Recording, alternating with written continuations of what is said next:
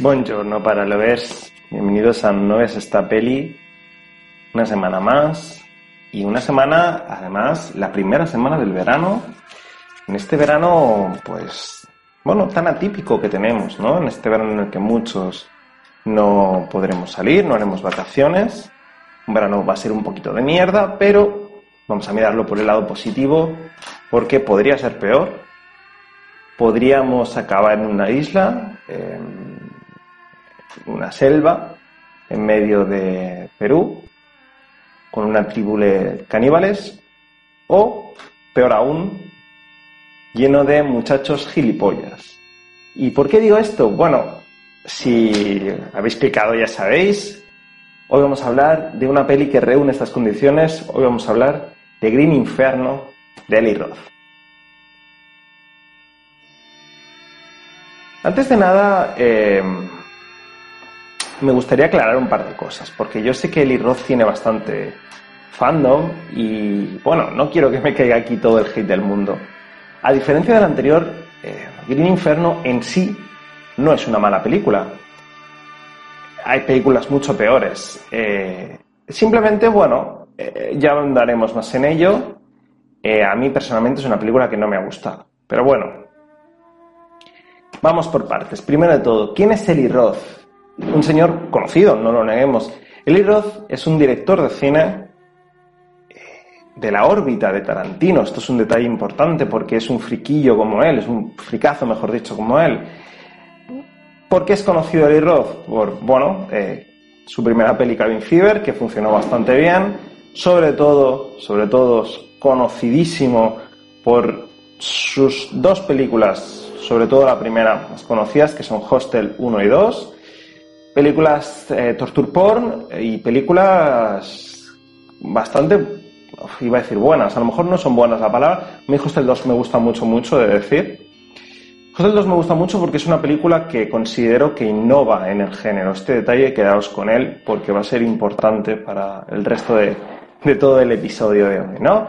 Pero bueno, Hostel, Torture Porn, una película bastante típica, Torture Porn, de fotograma sucio, y bastante cruda, podríamos decir. A mí personalmente no es mi película favorita, pero es una buena película a los fans del género. Y luego tenemos pues eh, Tok Tok, una Home Invasion, El Justiciero, el remake de la película de Charles Bronson y su última película que es una película infantil, si no me equivoco, La Casa del Reloj en la Pared, no la he visto, no voy a entrar. Como vemos, como decía, una filmografía basada en el terror, y sobre todo basada en, bueno, grandes subgéneros del terror, ¿no? Tenemos Home Invasions, tenemos Torture Porn, tenemos cine este de cabañas. Esto Cabin Fever es una película que podría haber traído, de hecho no, no descarto traerla. Eh, una película que tiene mucho que ver ¿no? con el coronavirus. Eh, como decía, es un, es un señor friki, se le nota que es una persona friki, además es una persona que mm, ha visto cine europeo, cine de serie B, eh, conoce lo que es el cine italiano.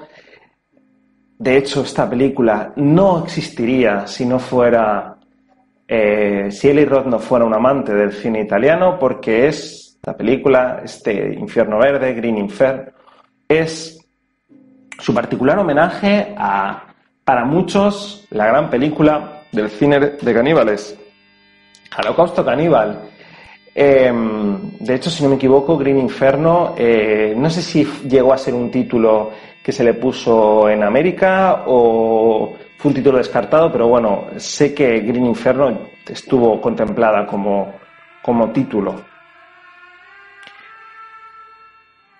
Decía, pues, Eli Roth, un señor bastante fricardo, que hace su particular homenaje a, a Holocausto Caníbal, este cine de caníbales que fue tan importante. Tenemos sobre todo en Italia, ¿no? Pues eso, esta pequeña guerra que mantuvieron Lenzi y Deodato, la famosa, por desgracia para los que somos fan de Lenzi, es este Inferno, este, perdón, este Holocausto Caníbal, y aquí le hace su particular homenaje. ¿De qué habla Green Inferno? Green Inferno en el fondo es una película que bueno, no hay mucho que sacar en el sentido del argumento, ¿vale? No hay mucho que explicar. ¿Por qué? Porque es una película de caníbales y es una película gore. Entre comillas, ya hablaremos de ello. Greenfern nos cuenta la historia de, de, Justine, una niña pija, una niña muy pija, una niña muy odiosa, que activista, que decide irse a, a Perú si no me equivoco, al, Amazonas peruano, para parar una excavación junto a otro grupo de activistas para salvar eh, las tribus que había ahí, ¿no? Llegan a Perú, llegan a Perú, eh, tienen un pequeño enfrentamiento con los soldados, con la milicia que está ayudando a, bueno, a los excavadores, ¿no? A los obreros tienen un pequeño, un pequeño enfrentamiento, consiguen vencer, todo esto es bastante irrelevante para lo que es la trama, no nos engañemos, no estáis viendo, no, aquí no habéis venido, aquí no hemos venido a ver la historia de Justin. Y en un momento dado, eh, la avioneta que los lleva después de conseguir parar la excavación se estrella y el grupo Está Justin, sobre todo importantes son, como digo, está Justin y Alejandro, que es un auténtico hijo de la gran puta, un tío que en todo momento va a pisar al grupo y va a anteponer al grupo a sus intereses. Todas las películas de este estilo de, bueno, de mm, protagonistas que están siendo asediados por zombies, por caníbales, sobre todo por zombies y por caníbales, hay un hijo de puta, hay un Alejandro, lo tenemos aquí. La, avioneta, como decía, se estrella y acaban en, medio de una tribu que los secuestra y los mete en una jaula. Y aquí se acaba la peli. No me malinterpretéis. Es decir, no se acaba literalmente, pero se acaba todo lo que os puedo explicar. Porque a partir de aquí, como toda película de este estilo, película de caníbales, empieza, bueno, una serie de secuencias en las que el grupo intenta escapar y los caníbales canabilean, podríamos decir, ¿no? Los caníbales se comen a a este grupo. Tiene en la película un humor, vamos a ser, eh, iba a decir políticamente correctos, no, vamos a ser ecuánimes. Si una de las cosas que hago yo antes de, de porque esto, este, no es esta peli, nace, el primer proyecto con el que empecé yo es un blog. Y una de las cosas que hago, no lo voy a negar, estoy mm, reciclando entradas, es leerme lo que escribí en su momento, esta entrada tiene casi cuatro años ya, eh, de, esta entrada. Y era bastante crítico, yo lo reconozco, al final, eh, cuando una persona ve cine, cada vez yo tengo la teoría de que cuanto más cine se ve, menos crítico destructivo se es, porque le coges amor al cine. Yo dije desde el principio que este iba a ser un podcast de amor al cine, así que voy a intentar ser poquito ácido y poquito ácido a lo mejor no, pero voy a ser intentar ser poquito hijo puta y poquito de destructor, ¿vale? No eh, estoy un poquito harto de esa gente que destruye el cine, que todo es una puta mierda. Entonces, digamos que yo no conecto con el humor que nos propone Eli Roth. Es un humor de caca culo pedo pis, es un humor de mm, que uno coge diarrea, que los caníbales fuman María y se comen a uno porque van fumados, que de repente uno se hace una paja. Es un humor escatológico que no, que no es que yo no conecte con ese humor si estoy en un estado adecuado, pero considero que no, no, no me parece, no acabo de entender, podríamos decir, lo que nos propone aquí Eli Roth, esta contraposición de, eh, bueno, de, la crudeza del cine de caníbales con un humor, como digo, escatológico y un humor que hay gente que podría considerar infantil, pero bueno, lo que sea, da igual. Eh, van pasando cositas hasta que todo el mundo va muriendo en este grupo de activistas, menos Justin y Alejandro. Justin eh, le van a hacer un gran ritual porque descubren que es virgen. Una escena, por cierto, bastante buena. A mí es la escena que más me gusta de la, de la película, que es, le hacen una especie de prueba del pañuelo con un hueso bastante cruenta, podríamos decir. Entonces, a partir de aquí empiezan una serie de despropósitos para mi gusto. Eh, eh, Justin se escapa porque le toca a un niño una flauta. Bueno, en fin. Acaba, se empieza a correr, acaba en, en medio de una batalla entre los activistas y el eh, los activistas, perdón, entre las milicias que están ayudando a la excavación y el ejército. Eh, de repente todo el mundo ve a, esta chica y para disparar y el ejército dice, te vuelves para casa, americana, no podemos dejar que te mueras aquí en medio, porque la liamos muy gorda. Justin vuelve a su país, dejando a Alejandro tirado, porque es un hijo de puta y se lo merece, se supone. Y bueno, eh, llega a, no sé si. No, no, no, recuerdo ahora mismo si es la ONU, pero llega a su país y declara que esta tribu es pacífica, que son buena gente, que les alimentaron, porque, bueno, se supone, ¿no? Que aquí el Roth nos da la moraleja que Justin ha aprendido que no existe el bien y el mal en sí. Ella es una joven, empieza la película como una joven idealista que lucha por, bueno, como todos los idealistas universitarios, ¿no? Tienen este concepto tan bonito, por otro lado, de, del bien como absoluto y el mal como absoluto, tan bonito y tan irreal. Y ella descubre, a base de que se hayan comido todos sus putos compañeros, descubre que esto no es verdad, que no existe el bien en mayúsculas contra el mal en mayúsculas. Y que no todo es blanco o negro, en este caso hay una puta tribu de caníbales, cierto, pero bueno, no, son sus costumbres y hay que respetarlos, que esto es también eh, un argumento, como decía, no recuerdo, creo que era Paco Fox, que era de millennials, ¿no? el argumento más millennial posible, que en el fondo es aquí os voy a hacer spoiler de otra peli, eh, lo que pasa, ¿no? En otra película de verano, que podría haber traído, no podría haber traído porque la considero un poquito mejor, pero bueno, que es, em, otra gente la considera peor que esta, por otro lado, que es Midsommar, ¿no? Un poquito, es un poquito lo mismo. Eh, son sus costumbres de caníbales y hay que respetarlas, son sus costumbres de putos locos nórdicos y hay que respetarlas.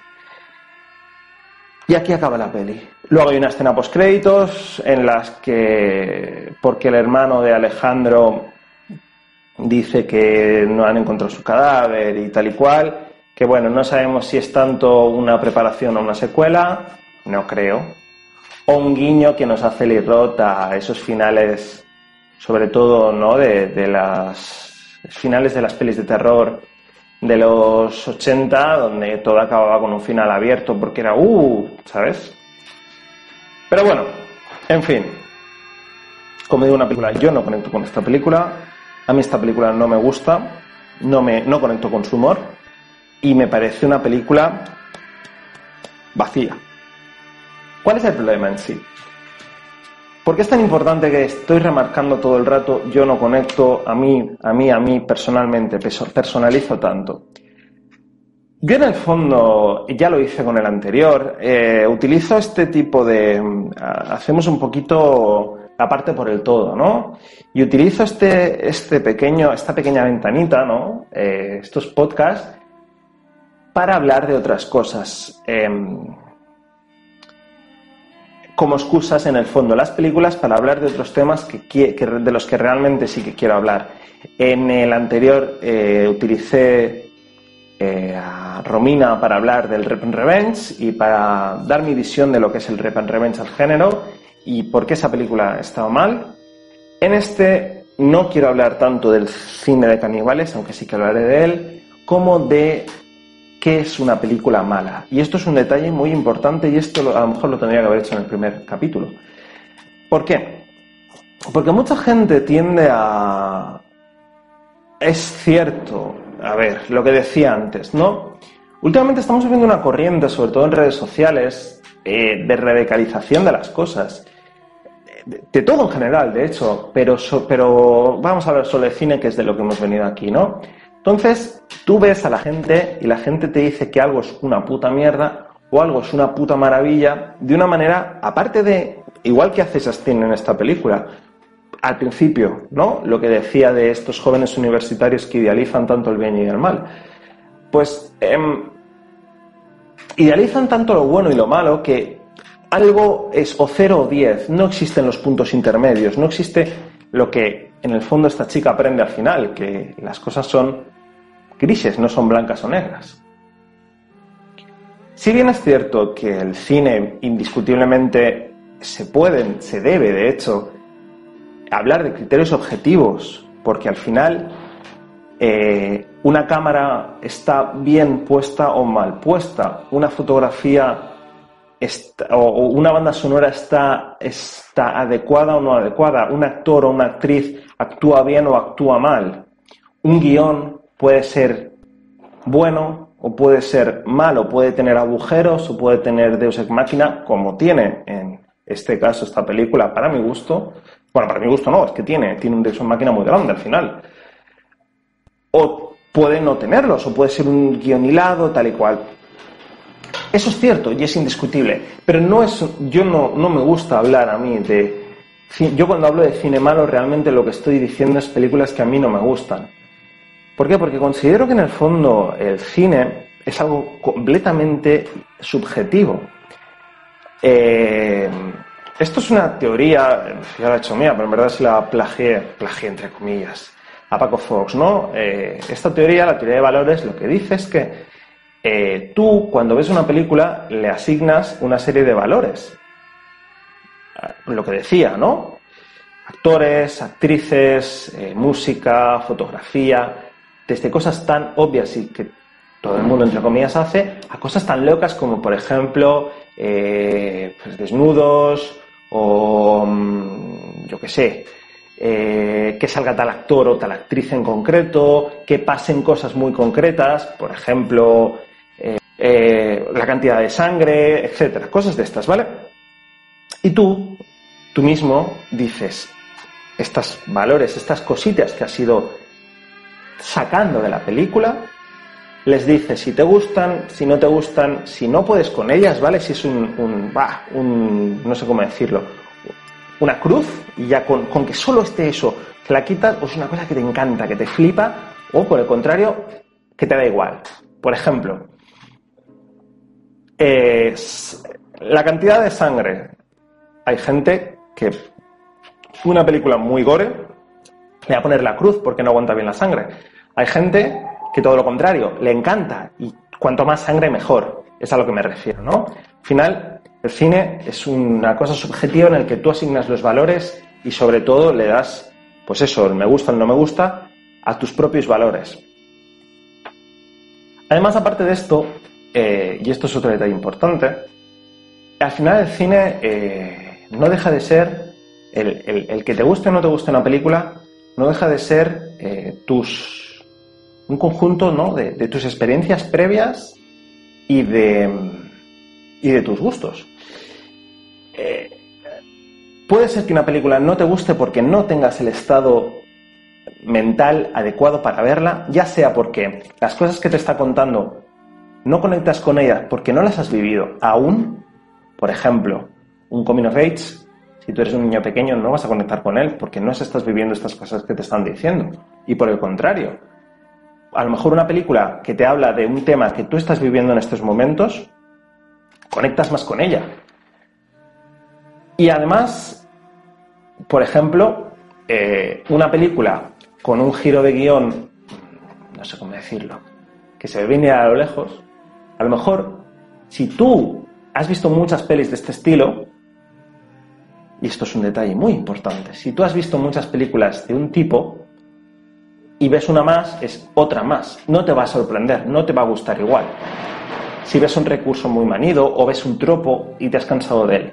Por el contrario, si es la primera vez que lo ves o no, o te encanta o te va a seguir gustando igual y lo vas a coger. ¿Por qué estoy explicando todo esto? Porque al final Eli Roth es un señor muy reconocido, no lo neguemos. A mí su filmografía no me gusta. Y no me gusta porque considero que, excepto en Hostel 2, que es una película, un torture porn igual, Pero ¿qué hace Eli Roth en Hostel 2? Nos dice, ya te he explicado la primera, ya he puesto las bases de lo que está pasando. La primera, si no la habéis visto, es un grupo de muchachos, que por cierto también es muy de esto que proponía al principio, ¿no? De este rollo de... A lo mejor no está tan mal irte de vacaciones porque acabas en un puto hostal en Rumanía con unos pavos que te están torturando. Va básicamente de eso, un grupo de mochileros que acaban en Rumanía y una serie de gente muy importante, muy de dinero, una secta, una secta no, no sé cómo decirlo, un rollo, este rollo masónico, logias y tal, paga dinero a, a los dueños del hostel para que puedan secuestrar y torturar a mochileros de varios países. De hecho, eh, si no me equivoco, los precios son por este orden, asiáticos, europeos, no, sí, creo que eran asiáticos, europeos y americanos, no estoy seguro hace el tiempo que la vi, pero bueno. Poco a poco nos desvela el misterio, todo esto con dosis de, como digo, mucha violencia. En el fondo no es una mala película, lo que pasa es que, lo que decía antes, tienes que conectar con el torture porn. Obviamente, si no te gusta la sangre, no te va a gustar. ¿eh? Se ven ojos colgando, se ven tetuelas, estas cosas ¿no? que propone el Irroz. ¿Qué pasa con la 2? Que la 2 el Irroz le da un giro bastante bueno que es, vale, en la primera ya he expuesto todo. Si vuelvo a hacer exactamente lo mismo, otra película más de torture porn, pero esta vez pongo a tres muchachos en vez de a tres muchachos, va a ser lo mismo otra vez, como digo, va a ser una mierda. Voy a darle otro giro. Así que voy a poner el énfasis, voy a seguir a un grupo de chicas que son secuestradas igual que los muchachos de la primera, pero a la vez vamos a seguir a dos ricos, dos tíos ricos, que pagan por, por, por torturar. Por lo tanto, vemos las torturadas y los torturadores. Hay un momento en que convergen, un momento maravilloso en el que convergen, que uno de los torturados tortura a una de las chicas, de los torturadores, perdón, tortura a una de las chicas y ¡buah! se pega un cambio de, ¿no? Gira la tortilla porque resulta que la chica es multimillonaria y le dice, ¿cuánto te está pagando este hijo, hijo puta por torturarme? Te doy el doble. En un giro muy bueno. El error nos propone otra cosa. Sale de la norma y le funciona porque ha salido de la norma. ¿Cuál es el problema de la filmografía de Lee Roth? Que solo sale una vez de la norma. Lee Roth es un friki que le mola el cine, le mola la serie B, le mola el cine de género, y él hace constantes homenajes al cine de género. El problema que tienen sus homenajes es que son todo el rato lo mismo. Están bien, como digo, si tu gran acercamiento a este, si son la puerta de entrada, por ejemplo, eh, tú te pasas de Green Inferno, te gusta y vas, saltas a, a Ruggiero de Odato y saltas a Lenzi, vas a flipar y te va a volar la puta cabeza.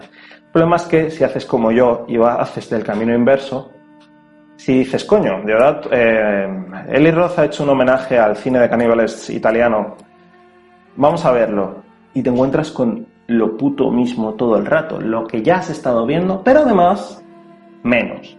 ¿Por qué? Porque una cosa que tenía el cine de caníbales de aquella época es que era muy bruto, muy bruto, muy bruto, muy bruto de verdad. Todos hemos visto, todos, no, bueno, yo creo que si estamos aquí todos hemos visto, eh, aunque sea el póster, ¿no? De, Holocausto Caníbal con esa chica empalada. Em, y luego ya tenemos cosas como Caníbal Ferox y tal que ya son son muy brutos. ¿Por qué? Porque los italianos, sobre todo a partir de bueno, eh, de los 80, ¿no? Con, aunque este cine italiano es el. Eh, estas pelis, Holocausto Caníbal y Caníbal Ferox. Sí, no, no, sí, de los 80, ya lo he dicho bien. Sí, sí, claro, sí, sí, sí. Finales de 70, principios de los 80, sí, sí.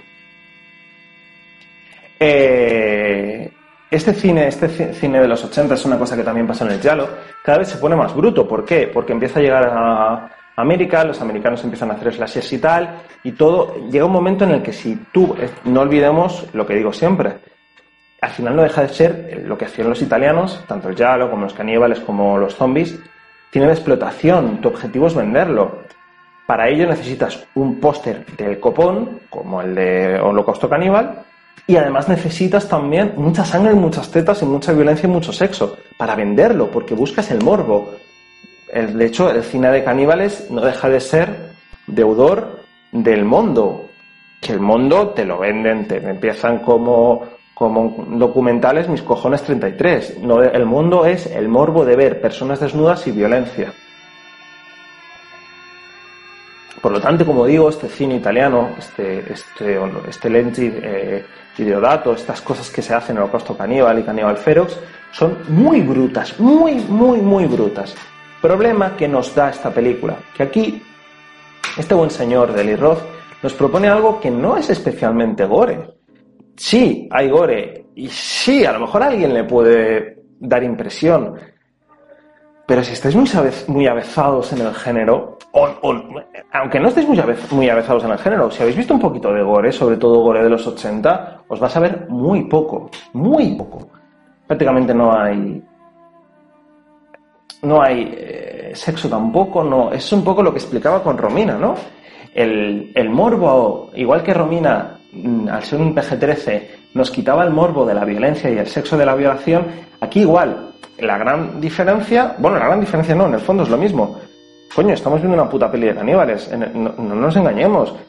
No queremos saber, no, hemos venido aquí a, oh, qué gran moraleja nos has presentado, Eli Roth. Pese a que la moraleja en sí no está mal, aunque es un poco lo que decía, ¿no? Del millennials, de son sus costumbres y hay que respetarlas. Pero, oh, qué gran moraleja nos has comentado, Eli Roth, qué gran película. No, no nos engañemos, estamos viendo esto, sobre todo si nos lo has vendido como el homenaje a Holocausto Caníbal, porque queremos ver desmembramientos, queremos ver a gente comida viva, queremos ver eh, estas cosas, queremos ver toda esta dosis extrema de violencia.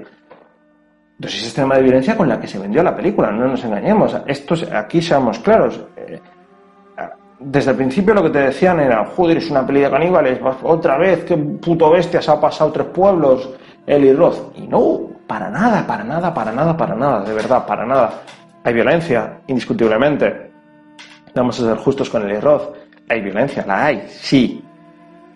Pero se queda muy, muy corta con lo que, bueno, nos podría ofrecer, se nos ofrecía en otras épocas y sobre todo se queda muy corta con lo que hemos venido, ¿no? Considero yo, y como digo, lo que decía antes, partiendo de que el cine al final no deja de ser una experiencia personal en base a tus gustos, tus experiencias y tu estado, tu estado en el momento de ver la película. Concretamente mi experiencia es que he visto más películas de este estilo y para mí este holocausto, este Green Inferno, perdón, se queda corto, se queda muy corto. y agudece, en conclusión, ¿no? Se queda corto y agudece del mal de la filmografía de Lee Roth. Películas que no innovan, son homenajes continuos a un cine con el que él ha crecido y un cine que le gusta mucho, pero sin darle una vuelta de tuerca. Son. Eh, entonces, en el fondo, sí, y tampoco es, tampoco es un Tarantino en el sentido de decir, hostias, es que eh, bueno, aparte de que Tarantino sí que innova en el género, eh, te pone mil y, un, mil detallitos y mil y un guiños que dices tú, hostia, esto es como tal, hostia, es como No, es que tampoco, es. Voy a hacer una película de caníbales como la que he crecido, como la con las que he crecido, y hago la misma película pero en versión light.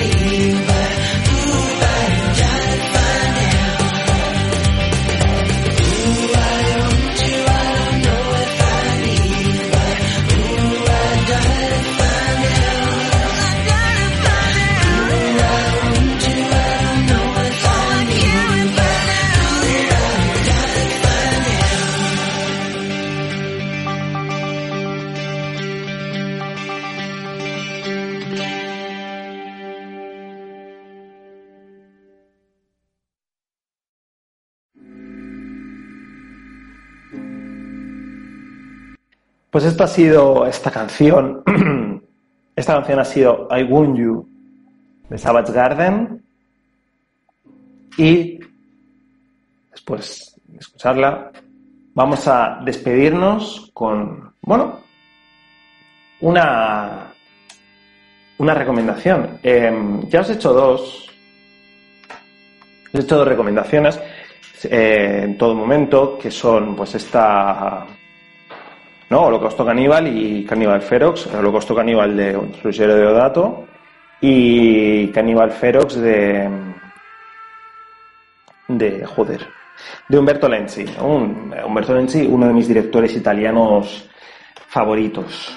Eh, cine de caníbales hay mucho, mucho, mucho, sobre todo hay mucho, eh, como decía antes, en Italia, fue bastante importante el cine de caníbales en Italia, y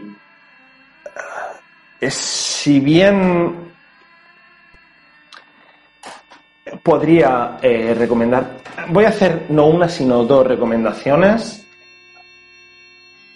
Voy a hacer, como decía, dos recomendaciones, aparte de, evidentemente, estas dos, dos pilares del género que, que son un must, si, si os queréis. Bueno, tanto si la queréis hacer como puerta de entrada, como si las queréis revisitar, ¿no?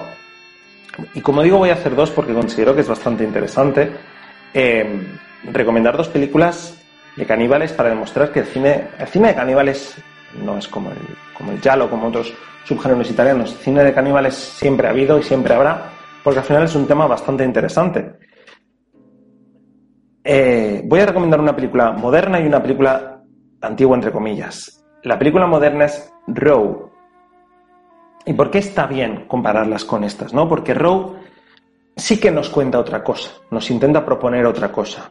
Otra cosa que a lo mejor a no todo el mundo le va a gustar, porque al final este terror elevado, que a mí tampoco me gusta esta palabra, pero bueno, este terror llamado elevado, mal llamado elevado, no este nuevo terror que se está haciendo, que nos propone pues un, terror, un terror no tan, a lo mejor no tan eh, crudo, no tan sucio, sin, más, eh, bueno, eh, le llaman elevado por una cosa, por alguna cosa, ¿no?